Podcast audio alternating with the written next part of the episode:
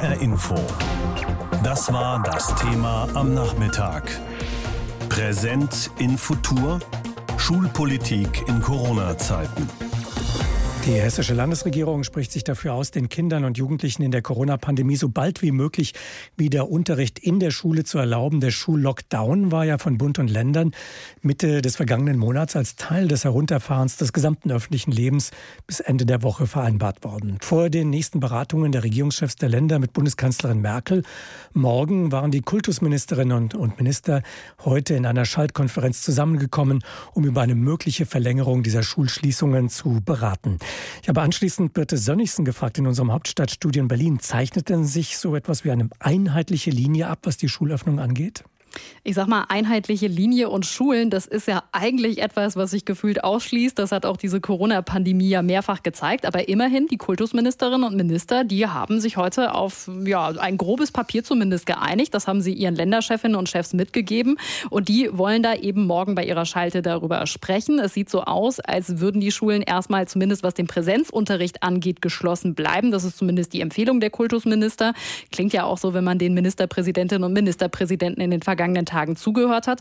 Aber die Kultusminister, die machen äh, folgenden Vorschlag. Sie sagen, wenn wieder gelockert werden kann irgendwann, dann müssen die Schulen dabei sein. Da soll als erstes gelockert werden. Und dann soll es einen Stufenplan geben. Dann sollen zuerst Schülerinnen und Schüler der Klassen 1 bis 6 wieder zurück in die Schule. Zweite Stufe, da soll es dann Wechselunterricht geben für die älteren Jahrgänge. Und erst im dritten Schritt soll es wieder normalen Präsenzunterricht für alle geben. Was sind denn das aus Ihrer Beobachtung heraus für Positionen, die da auseinanderliegen? Geht es in der Diskussion, die ja schon seit vielen Tagen andauert, geht es da um die jeweilige Infektionslage in den Regionen oder Bundesländern oder geht es da auch um ganz grundsätzliche pädagogische Fragen, was Präsenzunterricht oder eben digitaler Unterricht für die Schülerinnen und Schüler bedeutet? Ich glaube, die Lage in den einzelnen Bundesländern ist einfach ziemlich unterschiedlich, sowohl was das Infektionsgeschehen angeht, wobei das ja momentan tatsächlich in allen Bundesländern sehr hoch ist. Auf der anderen Seite aber auch, was die Vorbereitung auf andere Modelle beispielsweise angeht. Das kann sogar von Kommune zu Kommune unterschiedlich sein. Und es ist immer ein Spagat zwischen Infektionsschutz und auch Bildungsgerechtigkeit. Auch mit Blick auf das, was das für manche Kinder und Jugendliche bedeuten kann. Das haben die Kultusminister auch nochmal gesagt. Die, die vielleicht nicht die Unterstützung zu Hause bekommen. Auch Kinderärzte und Lehrer, die haben ja heute noch mal an die Politik appelliert, den Unterricht zu ermöglichen in Präsenz, wann auch immer es geht, weil sie sagen, das ist zum einen der Bildungsauftrag, aber das hat auch psychosoziale äh, Folgen. Und unter diesen Aspekten ist eben Präsenzunterricht für Kinder und Jugendliche das Beste, sagen sie. Aber klar ist auch, dass natürlich momentan das Infektionsgeschehen auch in Schulen durchaus da sein kann. Politik darf ja eigentlich angesichts einer solchen Lage wie im Augenblick nicht in den Ferienmodus in einer Art Winterschlaf verfallen zum Jahreswechsel. Gibt es denn in Berlin viel Kritik daran, dass erst heute bzw. morgen über das Schulthema gesprochen wird? Natürlich ist äh, Bildung, Schule, es ist einfach Ländersache. Auch der Bund wird da wieder nur eine moderierende Rolle übernehmen bei der Konferenz morgen zwischen Bund und Ländern. Da wird es jetzt um ein paar Details gehen, aber die Vergangenheit und auch die vergangenen Schalten haben ja gezeigt, es war immer ein Knackpunkt, die Schulen. Da hat man sich dann auf ganz grobe Linien geeinigt, aber so richtig klar definiert war es dann nicht. Und in den einzelnen Ländern wurde das dann auch unterschiedlich umgesetzt. Und so ist es ja auch von Region zu Region verschieden, wie gut man inzwischen vorbereitet ist, ob es es da Lüftungsanlagen gibt oder nicht. Das hat zum Teil auch damit zu tun, ob es eben Eltern gibt, die engagiert sind, die auch das nötige Kleingeld haben und da nochmal einen Luftfilter hineinstellen können oder ob gelüftet werden muss. All das ist nun mal auch ein Flickenteppich, um diesen auch zu bemühen. Und das ist Bildungspolitik einfach. Äh, und das wird der Bund morgen versuchen zu moderieren. Handeln und durchgreifen kann er nicht. Die Corona-Infektionszahlen in Deutschland sind weiterhin hoch und sie sind wohl zu hoch, um den jetzigen Lockdown, wie ursprünglich geplant, in einer Woche aufheben zu können. Es läuft also aller Wahrscheinlichkeit nach auf eine Verlängerung des Lockdowns hinaus und deshalb stellt sich nun unter anderem die Frage, wie es ab kommender Woche mit dem Schulunterricht weitergehen soll. Die Weihnachtsferien bei uns in Hessen enden ja am kommenden Freitag und natürlich möchten die Schülerinnen und Schüler und ihre Lehrkräfte lieber heute als morgen wissen, worauf sie sich ab Montag einrichten müssen. Die Kultusministerinnen und Minister haben auch auch heute schon bei einer Schaltkonferenz darüber beraten. Allerdings fahren sie dabei, wie das in einem föderalen System so ist, zum Teil unterschiedliche Strategien und so gehen innerhalb der KMK, der Kultusministerkonferenz, die Meinungen auseinander. Aber was wäre aus pädagogischer Sicht sinnvoll? Darüber habe ich vor der Sendung mit Professor Olaf Köller gesprochen. Er ist wissenschaftlicher Direktor des Leibniz-Instituts für die Pädagogik der Naturwissenschaften und Mathematik. Herr Professor Köller, wenn der Lockdown verlängert wird, wie sollte es dann Ihrer Ansicht nach weitergehen nach den Winterferien? Mit Homeschooling, mit eingeschränktem Präsenzunterricht oder mit einer Kombination aus beidem, mit einer Hybridlösung? Also alles spricht meines Erachtens dafür, dass es auf eine Hybridlösung zumindest bei jüngeren Schülerinnen und Schülern und in den Kitas hinauslaufen sollte. Bei den älteren Schülerinnen und Schülern ist es meines Erachtens sinnvoll, stärker das Homeschooling zu präferieren, als zu sehr die Schülerinnen und Schüler in die Schulen zu holen, einfach auch weil das Infektionsgeschehen gerade in den älteren Schülerinnen und Schülergruppen doch erheblich ist. Das ist also das, was Ihnen aus pädagogischer Sicht sinnvoll erscheint für die Zeit nach den Winterferien. Nur wie gut oder wie schlecht sind denn die Schulen jeweils vorbereitet auf die verschiedenen Szenarien? Also da müssen wir ganz klar unterscheiden, auch zwischen Grundschulen und weiterführenden Schulen. Die Grundschulen sind relativ schlecht nach wie vor aufs Distanzlernen vorbereitet, dass die Schülerinnen und Schüler zu Hause bleiben. Die Schülerinnen und Schüler sind ja auch sehr jung. Das heißt, alles spricht dafür, zumindest in Teilpräsenz in den Grundschulen zu gehen, A, weil sie nicht so gut vorbereitet sind auf das Distanzlernen und B, auch weil die Kinder sicherlich auch mehr Zuwendung brauchen. Aber auch hier ganz klar ein Wechselmodell, nicht alle zusammen in großen Verbünden in einer Klasse. Wenn wir in die Sekundarstufe 1 gehen, bei den älteren Schülerinnen und und Schülern, so zeigen insgesamt die Studien, dass diese Schulen schon besser auf das Distanzlernen vorbereitet sind, sodass man dort auch guten Gewissens die Schülerinnen und Schüler teilweise zu Hause lernen lassen kann. In einem Interview haben Sie kürzlich dafür plädiert, sich auf die wichtigen Kernfächer zu konzentrieren, damit die betroffenen Jahrgänge zuverlässig einen Abschluss machen könnten. Wie genau stellen Sie sich eine solche Konzentration vor?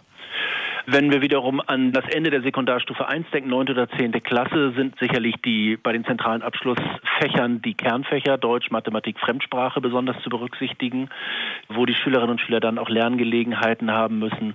Wenn wir in den Grundschulbereich gehen, sicherlich Deutsch und Mathematik, denn Sie müssen auch immer bedenken, sobald das in den Wechselbetrieb geht, sobald man Gruppen verkleinert, muss man ja alle unterrichten und man braucht dafür eine ganze Menge Personal, weil die Gruppen kleiner werden. Dementsprechend Konzentration auf einzelne Fächer, damit überhaupt alle Schülerinnen und Schüler auch bedient werden können. Und das heißt im Umkehrschluss, andere Fächer werden dann für die Zeit in bestimmten Klassen nicht unterrichtet? Genau, wir hatten dieses Modell ja auch schon im Frühjahr 2020, als nach der Schulschließung der Unterricht vorsichtig wieder begann. Damals war ja auch schon, waren auch die Regelungen in den Ländern, sich auf die Kernfächer zunächst zu beschränken, bis man wieder in den Regelbetrieb gehen kann. Nun ist Schulunterricht in Deutschland, das wird ja auch immer wieder betont, Ländersache. Wie wichtig wäre denn gleichwohl aus Ihrer Sicht ein einheitliches Vorgehen der Bundesländer? Also ich glaube, was man sich wünschen kann, ist, dass einfach die Länder in der KMK sich besser abstimmen und dass die oberste Priorität aller Länder ist, in der KMK gemeinsame Beschlüsse zu finden und nicht mehr, bevor man sich überhaupt trifft, äh, prescht man schon vor mit eigenen Beschlüssen. Ich glaube, wenn man die KMK ernst nimmt und gemeinsam dort Beschlüsse fassen kann, dann kann auch der Föderalismus funktionieren. Präsent oder nicht präsent, das ist hier die Frage. Eine Frage, die sich in Zeiten vor der Corona-Pandemie fast gar nicht gestellt hat, denn da fand Unterricht in der Schule Schule statt. Punkt. Aber seit Beginn der Pandemie hat Unterricht, der im Schulgebäude stattfindet, auch in der Umgangssprache einen eigenen Namen, nämlich Präsenzunterricht, weil es daneben ja inzwischen auch noch den Unterricht gibt, der digital erteilt wird, in Form des sogenannten Homeschoolings. Und diese Art des Unterrichts könnte ab nächster Woche nach Ende der Winterferien wieder eine größere Rolle spielen, denn es deutet vieles darauf hin, dass der jetzige Corona-Lockdown über das nächste Wochenende hinaus verlängert wird. Und aus diesem Anlass zeichnet unsere landespolitische Korrespondentin Heidi Radwilas jetzt nochmal nach, welche schulpolitische Diskussionen es in den letzten Monaten gegeben hat über den bestmöglichen Unterricht angesichts einer Pandemie. Mitte März vergangenen Jahres, einige Wochen nach dem Ausbruch der Corona-Pandemie, kam die bisher rigoroseste Entscheidung in Sachen Schule. Wir werden ab sofort in den Schulen keine Unterrichtsverpflichtung mehr haben. Das heißt, es gibt dort keinen Unterricht mehr, sagte Ministerpräsident Volker Bouffier. Alle Schulen in Hessen faktisch dicht, nur noch eine Notbetreuung. Innerhalb weniger Tage mussten Schulen, Lehrer, Eltern und Schüler auf Homeschooling umstellen. Schnell zeigte sich, Hessen war für die digitale Bildung nicht gerüstet und ist es nach Meinung etwa der FDP trotz einiger Digitalisierungsmaßnahmen noch lange nicht. Unter technisch und pädagogisch schwierigen Umständen war von den Schulen extreme Flexibilität gefragt.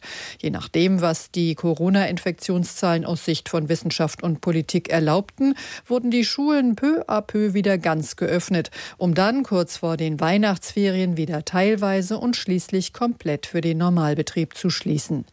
Die Opposition beklagt das als monatelanges Hin und Her, begleitet von vielen sich teils schnell ändernden Corona-Regeln, etwa wann und wo nun Maskenpflicht sei in den Schulen, wie mit erkälteten Schülern umzugehen sei und wie daheimgebliebene Lehrer und Schüler am Unterricht zu beteiligen seien. Christoph Degen von der oppositionellen hessischen SPD bilanzierte das Handeln der Landesregierung so. Hessen zögert und zaudert und Kurzschlussentscheidungen sind nach wie vor an der Tagesordnung. Es gebe zu wenig verbindliche Vorgaben durch das Land. Zu viele Entscheidungen würden an die Schulträger und Schulen vor Ort abgeschoben. So der Vorwurf unter anderem der Opposition im Hessischen Landtag sowie einiger Lehrer und Elternvertreter.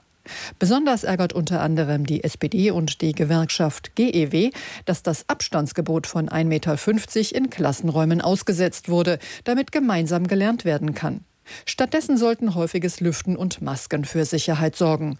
Maike Wiedwald von der GEW wiederholt seit Monaten. Die GEW setzt sich nach wie vor dafür ein, dass ein Unterrichten mit Abstand in den Schulen möglich ist. Das geht sicherlich nur in einem Wechselmodell von Präsenzunterricht in der Schule und Distanzlernen zu Hause. Genau wie die SPD fordert die Gewerkschaft, dass ab einer bestimmten Inzidenz flächendeckend auf Wechselunterricht umgestellt wird. Und das sollen eben nicht die Gesundheitsämter vor Ort in Absprache mit den Schulen entscheiden, sondern das Land für alle gleich. Kultusminister Alexander Lorz erklärte kürzlich im Landtag, warum die Regierung so etwas auf keinen Fall will. Natürlich ist es besser halben Unterricht als gar keinen, aber es ist noch besser ganzen Unterricht als halben, weil wir wissen, wie wichtig Präsenzunterricht und eine feste Struktur für Kinder und Jugendliche sind. Solange es infektiologisch vertretbar ist, werde ich für jedes Kind an jedem Ort in Hessen um jeden Tag Präsenzunterricht kämpfen. Und das ist mein Verständnis von Verantwortung. Klar scheint schon jetzt, Schulpolitik in Zeiten von Corona bleibt ein Zankapfel. HR Info. Das Thema. Wer es hört, hat mehr zu sagen.